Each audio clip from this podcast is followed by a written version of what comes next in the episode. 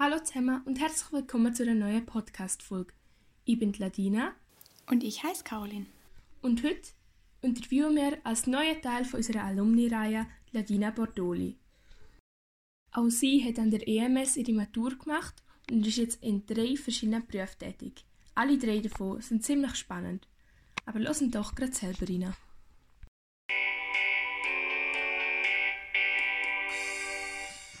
Hallo Ladina, schön, dass du dir heute Zeit für uns nimmst und mit uns das Gespräch führst. Was machst du denn eigentlich? Ja, danke für die Einladung. Ähm, ich freue mich sehr, dass ich heute da bin. Beruflich mache ich verschiedene Sachen, vor allem drei Bereiche.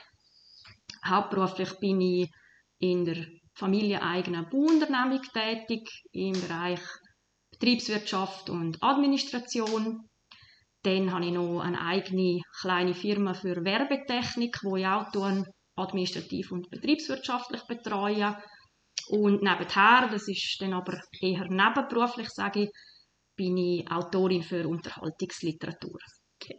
Also du hast jetzt drei sehr große Bereiche genannt, wo du jetzt beruflich ähm, drin tätig bist. Wie schaffst du denn das alles eigentlich in deinen Alltag unterzubringen? Wie sieht so ein Arbeitstag bei dir aus? Ja, ziemlich vollgepackt natürlich. Also vieles kann ich vom gleichen Ort aus erledigen, das macht es mal einfacher. Ja, ich stehe morgen so um halb sechs auf und dann ähm, bin ich dann um halb acht im Büro von der Bauunternehmung und von dort aus kann ich eigentlich alle administrativen Arbeiten erledigen, auch die von der anderen Firma. Ja, das Schreiben findet dann eigentlich mehrheitlich halt in der Freizeit statt, Wochenende, Ferien, Viertig und so weiter. In den letzten zwei Jahren hat es ein bisschen anders ausgesehen, weil ich dort gerade mehrere Verträge auf das Mal bekommen habe, mit sich überschneidenden Deadlines und dort habe ich dann zwischendrin auch im Baubetrieb ähm, ein leerstehendes Aufhörzimmer gehabt, wo ich dann einfach immer, wenn vorne das Nötigste erledigt war, habe können hindern und dann einfach auf Knopfdruck an, an diesem Projekt weitergeschafft habe. Mhm. Und wie bist du denn überhaupt in die drei eigentlich relativ verschiedenen Bereiche hineingekommen? Also wie hat sich das so gebildet, dass du jetzt in all diesen drei eigentlich gleichzeitig tätig bist? Ja, das Schreiben hat mich schon halbig begleitet. Also seit ich sieben bin, ich habe dort schon erste Texte geschrieben, als Kind viel auch Gedicht, philosophische Texte, aber auch schon Kurzgeschichten, so Abenteuer, Geschichten dann. Und ähm, wo Computer aufgekommen sind, ist das für mich natürlich ein Glücksfall gewesen, weil dann habe ich endlich mal können so geschwind schreiben wie Deichen. Und äh, das hat mich dann einfach halbig begleitet und habe das dann einfach über die Jahre hinweg immer mehr professionalisiert. Und der andere Zweig hat sich mehr so aus ähm, Zufall ergeben, also das ist überhaupt nicht geplant gewesen. Ich bin ähm, nach der Matur zuerst in der Hotelfachschule gewesen, weil ich sehr sprachbegeistert war und ähm, fremde Kulturen gerne hatte. Das hat mir dann aber überhaupt nicht gefallen. Und dann habe ich zwischendrin auf dem Bau, also als Maler, gejobbt. Und dann habe ich so zuerst mal gemerkt, eigentlich, ja, wie befriedigend auch die Arbeit als Handwerker ist und wie viel Wertschätzung man dann auch erfährt. Und das hat dann nachher mehr durch Zufall sicher gegeben, dass ähm, die Münchner Bauunternehmung hat man es gesucht im administrativen Bereich und ich habe dann eigentlich so ein bisschen in die Richtung wählen, etwas machen. Habe aber nie das Gefühl gehabt, dass ich je in der Bauunternehmung werde mitwirken und also meine Eltern haben das auch nicht daran gedacht. Ja, und dann hat man dann gesagt, ja, warum nicht? Also dann probieren wir das einmal und dann habe ich dann dort in dem Bereich eine Ausbildung gemacht ähm, für Fachfrau Unternehmensführung, spezialisiert auf ähm, KMU und nochmal spezieller dann auf so Familienbetrieb.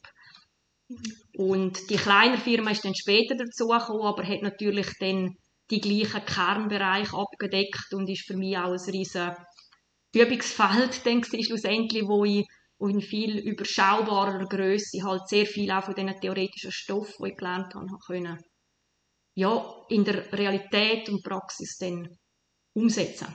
Mhm. Du bist ja jetzt eigentlich immer, es ist ja alles eigentlich da gemacht, du bist im Predigen auch immer ein bisschen treu geblieben, sage ich mal. Äh, was ist es denn das, was dich so da haltet? Also ich bin zwischendrin schon weg gewesen, bin ein paar ja. Jahre zu Luzern gewesen. und ähm, ja, schlussendlich, ich glaube, es ist auch jetzt das Bodenständige, wo wir da haben, das Unaufgeregte, und halt ähm, das Landschaftliche, wo ich sehr hübsch finde. Man ist auch sehr geerdet und ich schätze auch die Mentalität der Leute, so dass ähm, ja, aber das, das Bodenständige irgendwie. Und ich, hab, ich bin auch noch sonst umgereist in der Welt und je mehr ich auch umgereist bin, habe auch Sprachaufenthalt noch gemacht, desto mehr habe ich eigentlich schätzen gelernt, was wir in der Schweiz haben und insbesondere auch da jetzt auf dem Land, in Prättigau.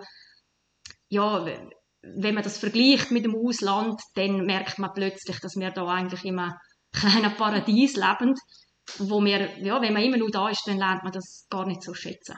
Mhm. Also verbindest du den EMS auch so ein bisschen mit deiner Heimat, dem, wo du da aufgewachsen bist? Merkst du auch heute noch so ein bisschen den Geist vom Prättigau oder auch deine Erfahrungen an der EMS und dem, dass die das auch noch ein bisschen das mit der Region verbindest und auch mit deinem Job heutzutage? Ja, das ist noch schwierig zu sagen. Für mich war die EMS sicher sehr eine prägende mhm. Zeit gewesen, vor allem jetzt auch so auf persönlicher Ebene. Da haben sich natürlich auch Freundschaften gebildet, die ähm, bis heute zentral sind. Also das sind bis heute meine besten Freunde. Und für uns ist das auch hübsch und wichtig, wenn wir können der Teil, wo wir da an der EMS erlebt haben, die gemeinsame Vergangenheit, die tut uns sehr verbinden. Und ähm, was ich einfach vor allem von EMS mitgenommen habe, ist eigentlich so, dass, ähm, dass man dazu angeregt ist, auch für sich selber zu denken und, und ein Individuum zu werden. Und das habe ich dann schlussendlich auch gemacht. Ich habe dann einen eigenen Weg eingeschlagen und ich glaube, das hat man da auch wirklich die Möglichkeit gehabt, um, um sich Gedanken machen und lernen und, und durch die Entwicklung, die man da hat dürfen, durchmachen. Mhm. Du besuchst ja jetzt auch heutzutage die EMS, zum Beispiel im Rahmen von dieser Krimisonderwoche. Merkst du, dass sich die Schule vom Geist her ein bisschen verändert oder irgendwie von den Leuten, die da sind? Spürst du da eine Veränderung? Ja, es ist noch schwierig für mich zu beurteilen. Ich habe sehr Kontakt zu, zu Schülern, die jetzt aktuell da sind und ich glaube, es hat sich schon verändert. Gewisse Sachen sind lustigerweise dann immer noch so gleich, so gewisse Sachen, wo man sich darüber ärgert oder wo nicht rund gelaufen sind oder so, wo sich nicht verändert haben. Aber ich glaube auch, es ist irgendwie ein bisschen ernsthafter geworden. Die Entwicklung hat bei uns dort, so, wo ich fertig machen war, angefangen. Das hat mich dort auch recht belastet. Wenn man den Vergleich hat mit den Vorgängerjahrgängen, ähm, so das Leichte und das, das jugendlich sein dürfen, so das Freche, das ist ein bisschen unterbunden worden und auch ein bisschen verloren gegangen, dem Zeitgeist geschuldet, dass halt alles länger mehr auf Leistung getrimmt wird und ja, es hat wie für, für vieles keinen Raum mehr und ja, ich, ich könnte mir vorstellen, dass das im Moment auch so halt ein bisschen so ist, verglichen mit früher. Aber 100% beurteilen kann ich es nicht, weil ich jetzt nicht direkten Kontakt zu Schülern habe. Mhm. Aber findest du es auch schön, um den Kontakt jetzt noch zu behalten und den Wandel auch zu sehen? Ja, auf jeden Fall. Also ich finde den Austausch sehr bereichernd und hübsch mit diesen Schülern und ähm, ja, es hat auch immer sehr viel, finde ich, interessante Menschen darunter, die ja, wahnsinnig tolle Ideen haben und ich glaube, dem wird auch Rechnung getragen in der Schule, dass so Zeug auch unterstützt wird und das äh, finde ich immer wieder cool. Ich beobachte auch häufig wieder, was so für Projekte von der EMS ähm, aus in die Welt gehen, also welche ehemaligen was machen oder auch jetzt mit den Yes-Projekten so, das interessiert mich immer. Ich finde das hübsch, was trotz allem ähm, ja, an Kreativität auch umgesetzt wird. Mhm.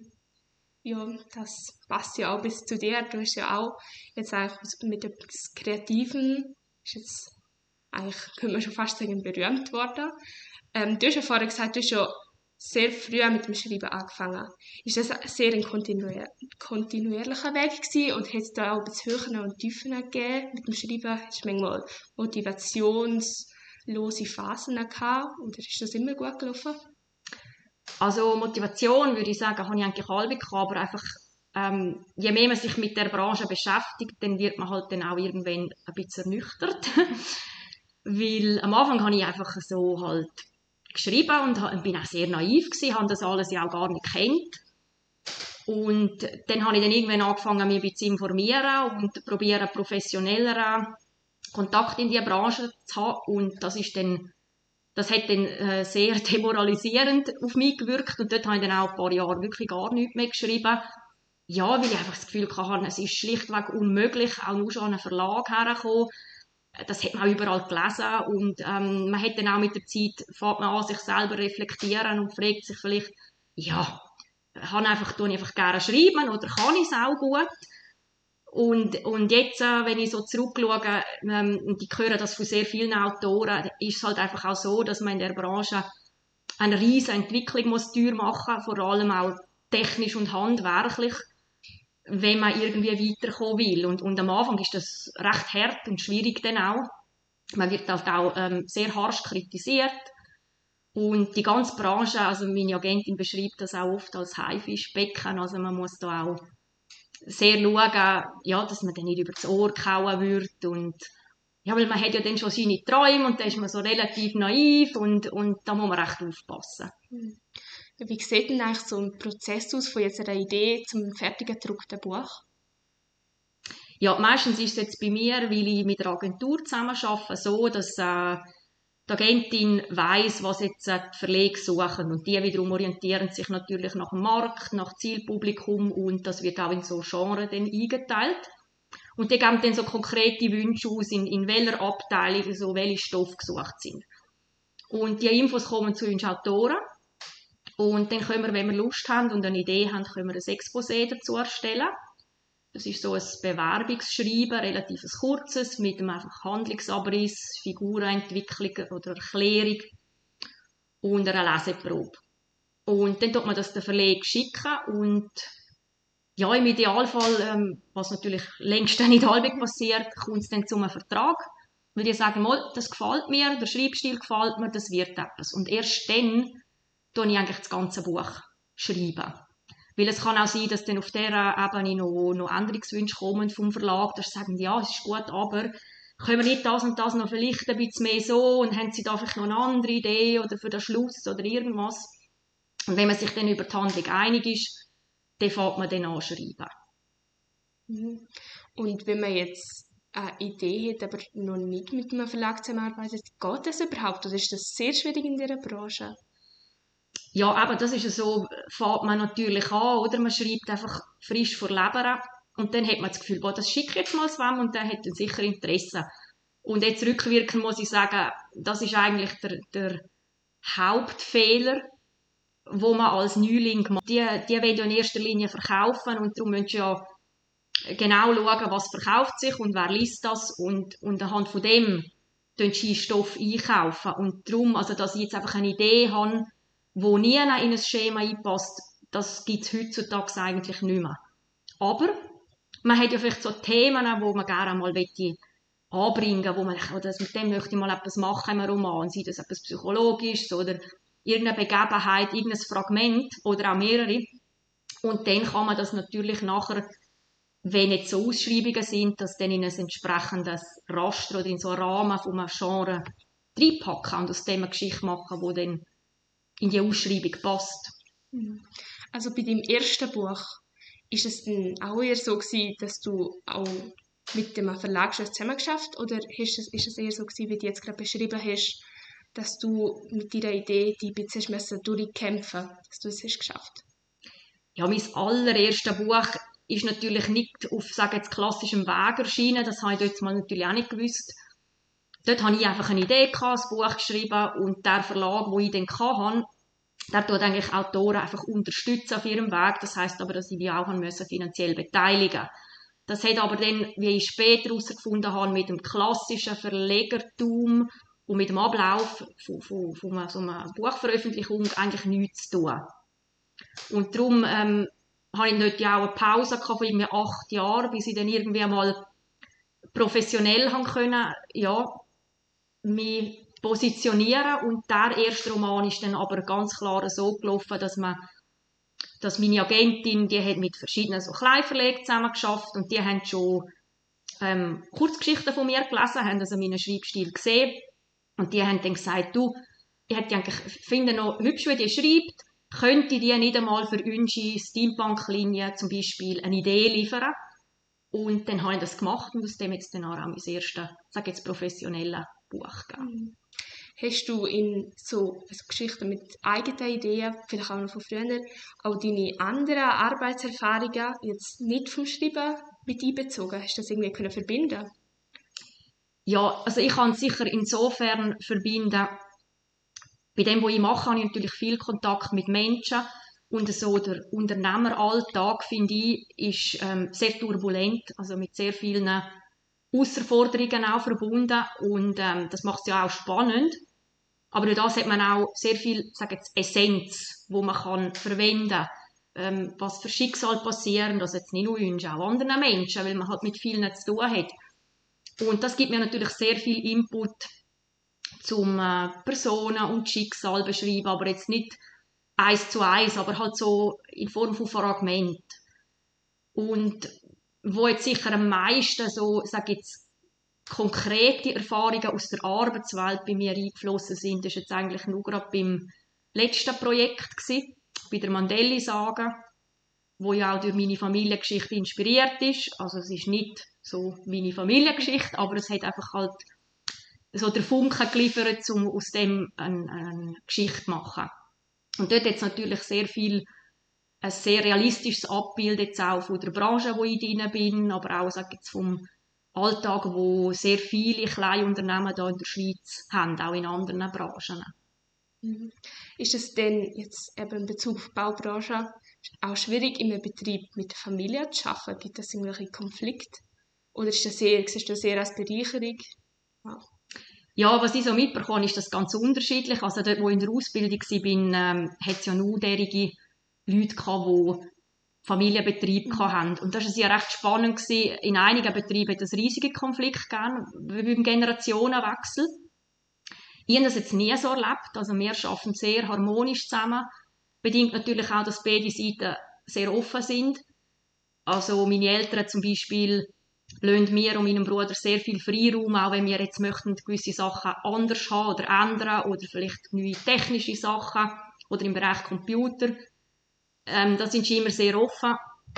Umgekehrt muss man halt auch Verständnis aufbringen, dass sie jetzt über 30 Jahre gewisse Abläufe gleich gemacht haben und die auch ihre Berechtigung haben und wir können dort auch sehr viel lernen aus ihrer Erfahrung.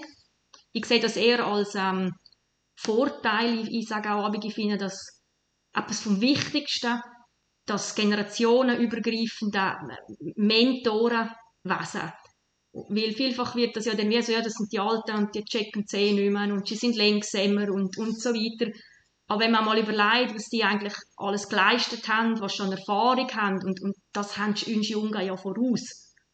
Und umgekehrt können wir aber vielleicht ein bisschen frischen Wind reinbringen und gewisse Sachen ihren Neues beibringen, die sie jetzt vielleicht 30 Jahre nicht haben gelernt. Und wenn man da ein bisschen das Positive sieht aus dem Austausch, dann glaube ich, kann das sehr bereichernd sein. Mhm. Gibt es irgendwas, was du jetzt in Bezug auf den Beruf in der Baubranche oder auch in anderen du jetzt rückblickend anders machen? Nein. Ich muss ehrlich sagen, ich habe jetzt gerade mit der kleinen Firma ich einen schwierigen Start gehabt. Ich habe sehr viel Wüste erlebt. Es hat mir auch recht die Grenzen gebrungen dort. Aber es ist etwas vom wertvollsten und lehrreichsten für mich. Rückblickend, ich habe dort in so kurzer Zeit so viel Erfahrung können sammeln, wo mir heute zur Verfügung steht, wo mich heute in vielen Situationen gefasster oder ruhiger oder routinierter reagieren lässt. Und, und aus dem Grund möchte ich nicht mal die weniger guten Sachen streichen, weil ich glaube, die sind auch sehr prägend und sehr positiv letzten Endes für meine ja, persönliche Entwicklung und Erfahrung. Was wäre denn so ein Tipp, wo du uns EMS-Schüler mitgeben könntest? Ich glaube, etwas vom Allerwichtigsten, und das ist etwas, wo ich in dem Alter auch nicht so den Mut hatte, ist, machen einfach das, was ihr wollt. Egal, ob alle anderen das auch machen, egal, ob es das ist, was man normalerweise macht, wenn man von der Schule weggeht. Das ist völlig irrelevant irgendwann später. Geht einfach euren Weg und geht auch mit Leidenschaft und Überzeugung. Ich glaube, das ist das Allerwichtigste. Mhm. Weil ihr habt viel, was ihr mitbekommen in der Schule. Ihr habt einen riesen tollen Rucksack für alles in der Welt. Oder es hat so viel Wissen, wo wir da mitbekommen haben. Man, man kann das nicht nur in einem Kanal brauchen, aber man kann das immer wieder brauchen im Leben. Und darum finde ich es wichtig, dass man, dass man sich die Freiheit nimmt, das zu machen, was man möchte. Mhm. Wünschst du dir auch für die Zukunft irgendwie etwas in die Richtung? Für uns oder für dich selber? Es gibt einen grossen Wunsch, den du schon lange hast? Nein, den habe ich eigentlich nicht einmal, weil ich habe ähm, mir schon früher Gedanken zum Leben gemacht und irgendwann einmal beschlossen, dass ich jeden Tag eigentlich nur noch das tue, was für mich Sinn macht. Und darum habe ich auch nie das Gefühl, dass ich etwas verpasst habe oder dass ich etwas anderes machen Für mich ist das wirklich wichtig, dass man Sinn sieht in dem, was man tut. Mhm. Ja, das finde ich eine schöne Lebenseinstellung. Und ich würde sagen, mit dem hören wir auch schon gerade auf. Danke viel, viel mal, dass du mit uns so geredet hast. Und ich hoffe, dass es euch gefallen hat und auch ihr etwas mitnehmen könnt. Wenn ihr auch spannende Personen kennt, die hier an der EMS ihre Matura haben gemacht dann lasst es doch wissen. Oder folgt auch unserem Instagram, ems-press. Bis zum nächsten Mal.